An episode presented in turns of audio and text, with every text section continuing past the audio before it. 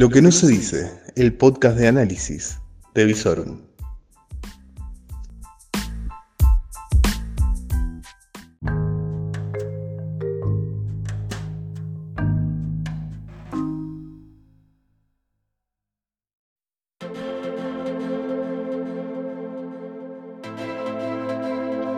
Muy buenas noches, soy Lucas Arzamendia y hace cinco días que mantengo una distancia prudencial con cada persona que se me cruza.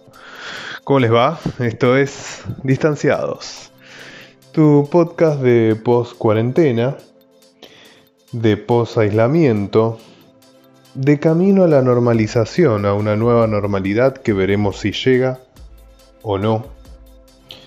Pero bueno, vamos a repasar los datos de la pandemia el día de hoy y después vamos a hablar de un solo tema el día de hoy de la distancia. Pero ya les voy a hablar de qué distancia vamos a hablar. Bien, números. Números, números, números. Como siempre, para los números nacionales vamos a consultar el reporte nacional.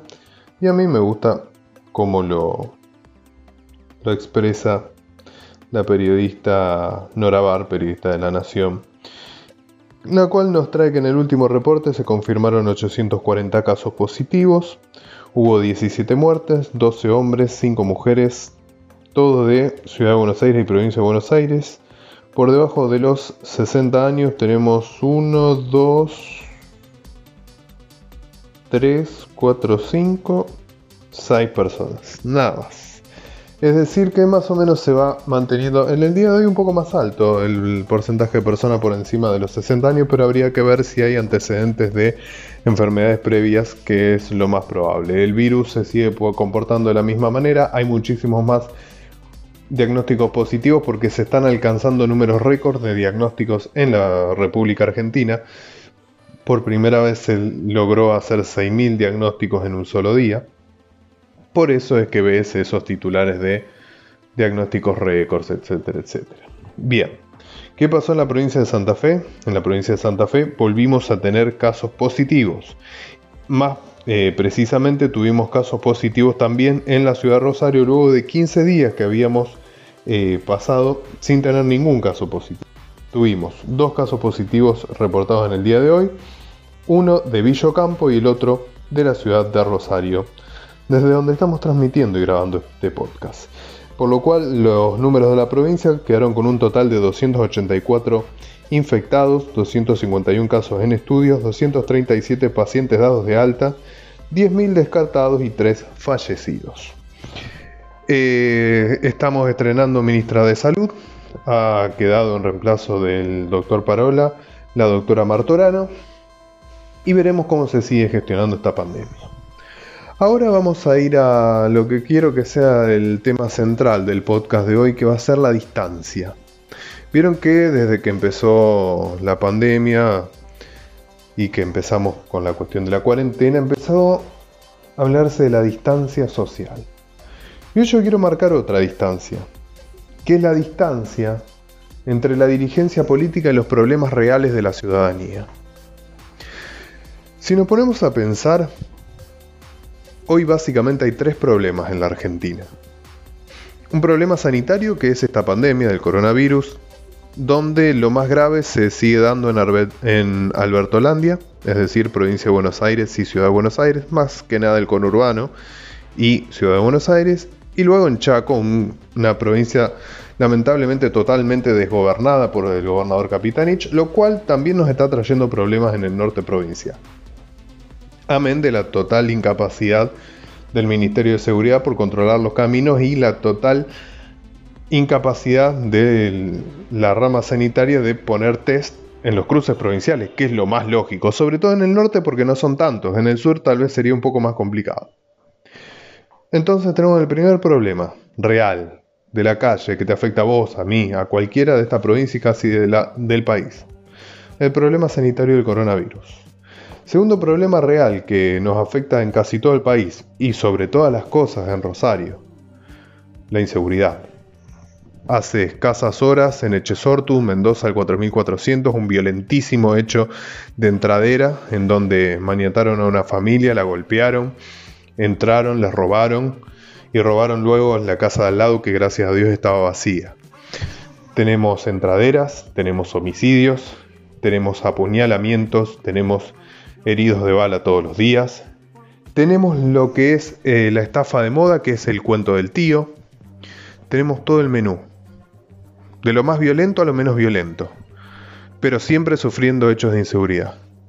Y en tercer lugar, la coyuntura económica una economía totalmente paralizada, que se paralizó por la cuarentena, no por la pandemia, pero la cuarentena era necesaria en un principio sanitariamente, pero nunca hubo un plan para ingresar en la cuarentena, para transitar la cuarentena y para salir de la cuarentena en aspectos económicos.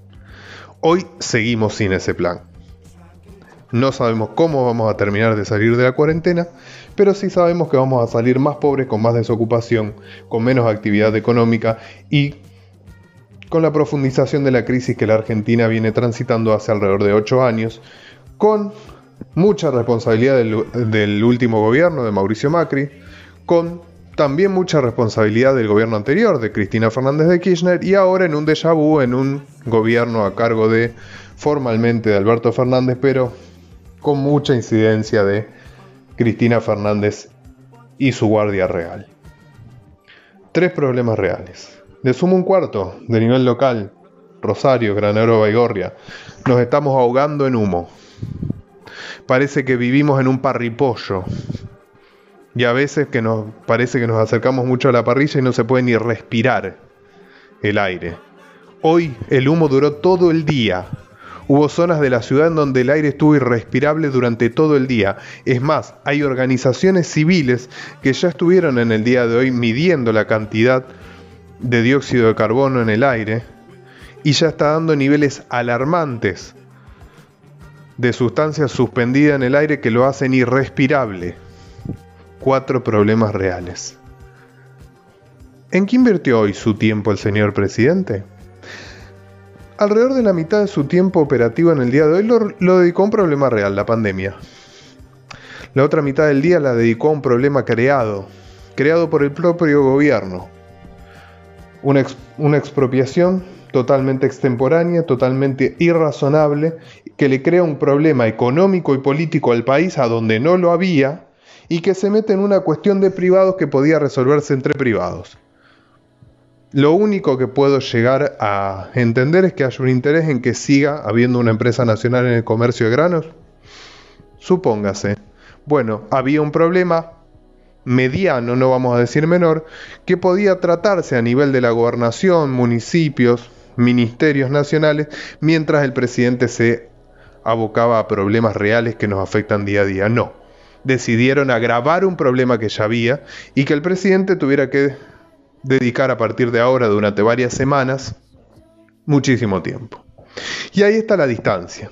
Ahí está la distancia entre los problemas que vos y yo tenemos día a día y que la dirigencia debería buscarle una solución porque para eso están, para eso está la política, para construir soluciones a los problemas de la ciudadanía, para eso los ponemos a administrar la cosa pública.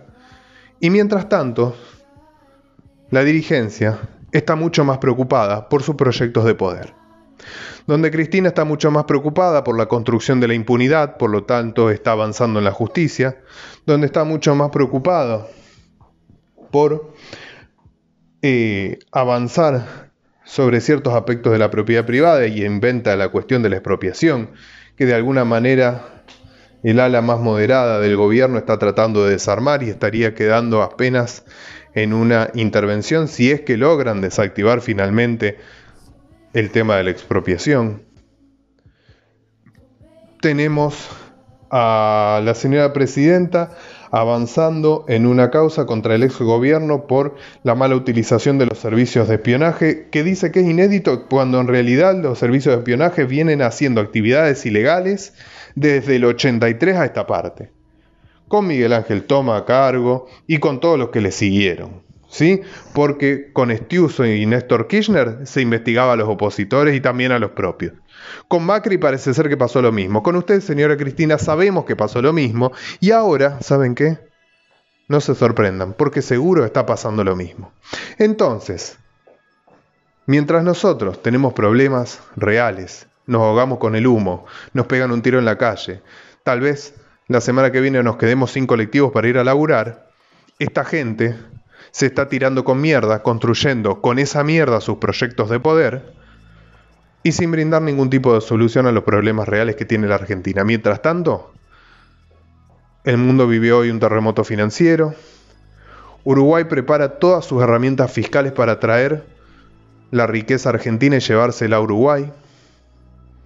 Y así nos vamos quedando cada día más pobres mientras se pelean con la mierda los dirigentes de mierda que tenemos. Así estamos. ¿Te querías ir a dormir con una sonrisa? Sorry, no es el día. Así estamos, tapados por el humo, tapados por la mierda, más pobres, esperando que haya dirigentes a la altura en algún momento. Pero ¿saben qué?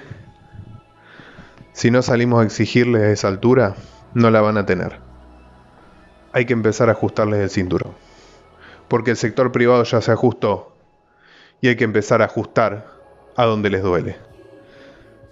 Va a ser el año que viene en las urnas pero tiene que ser este año, en la calle. ¿Saben por qué? Porque si no los problemas no se van a solucionar. Claramente la ciudad de Rosario va a tener que salir a exigir que haya una solución con respecto al humo, va a tener que salir a exigir que haya una solución con respecto al transporte, vamos a tener que salir a apretarle las bolas, porque si no, no se van a mover. No veo otro camino.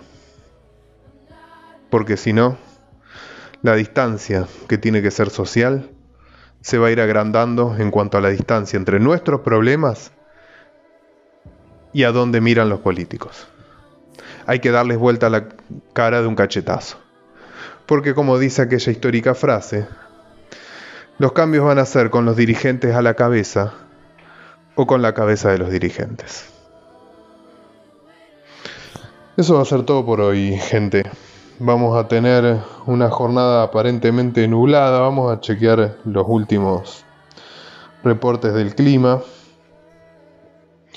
Tenemos un viento que se levantó hace un rato que hizo que el parripollo se despejara un poco, pero el olor sigue estando.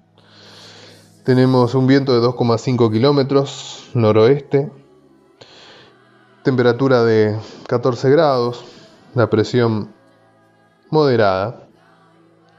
Parece que mañana vamos a tener un clima medianamente agradable, eh, con temperatura máxima de 19 grados.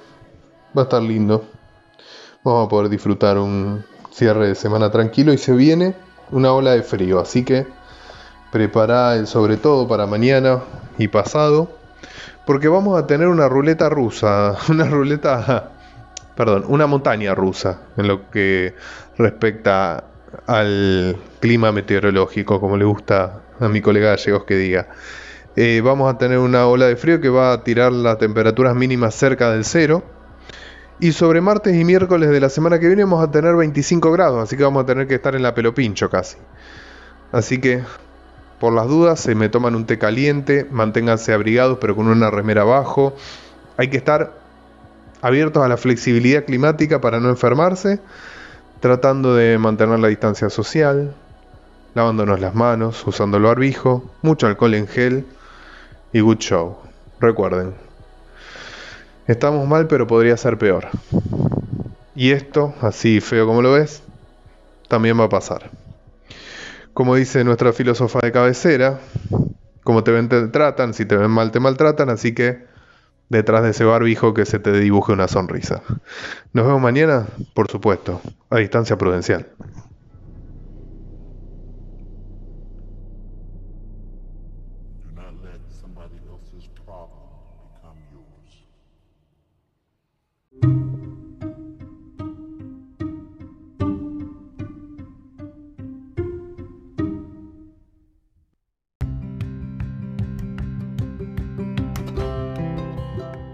Todo lo que necesitas saber en Lo que no se dice, el podcast de Visorum. Y podés seguirnos en todas nuestras redes, www.visorum.online, en YouTube como Visorum, en Instagram y en Twitter como Visorum OK. Todo el día informado a través de nuestras redes. Lo que no se dice,